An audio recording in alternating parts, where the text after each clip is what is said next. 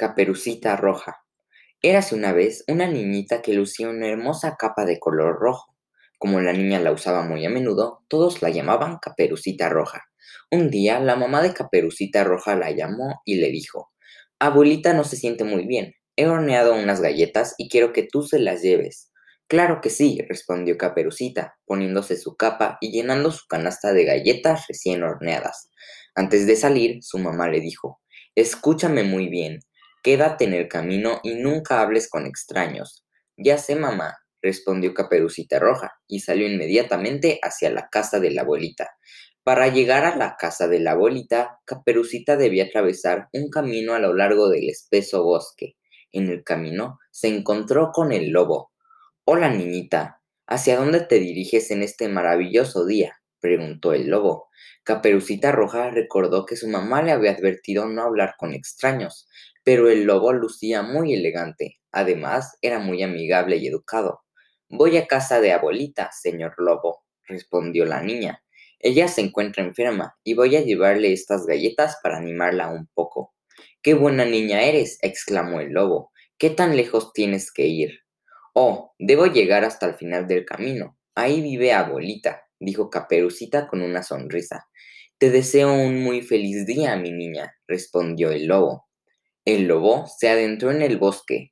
Él tenía un enorme apetito y en realidad no era de confiar, así que corrió hasta la casa de la abuela antes de que Caperucita pudiera alcanzarlo. Su plan era comerse a la abuela, a Caperucita Roja y a todas las galletas recién horneadas.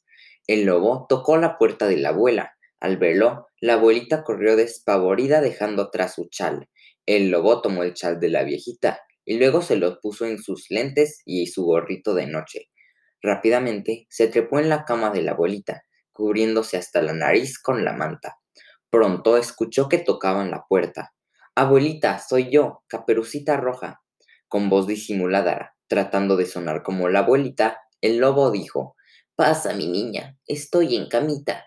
Caperucita Roja pensó que su abuelita se encontraba muy enferma, porque se veía muy pálida y sonaba terrible. Abuelita, abuelita, ¿qué ojos más grandes tienes? Son para verte mejor, respondió el lobo.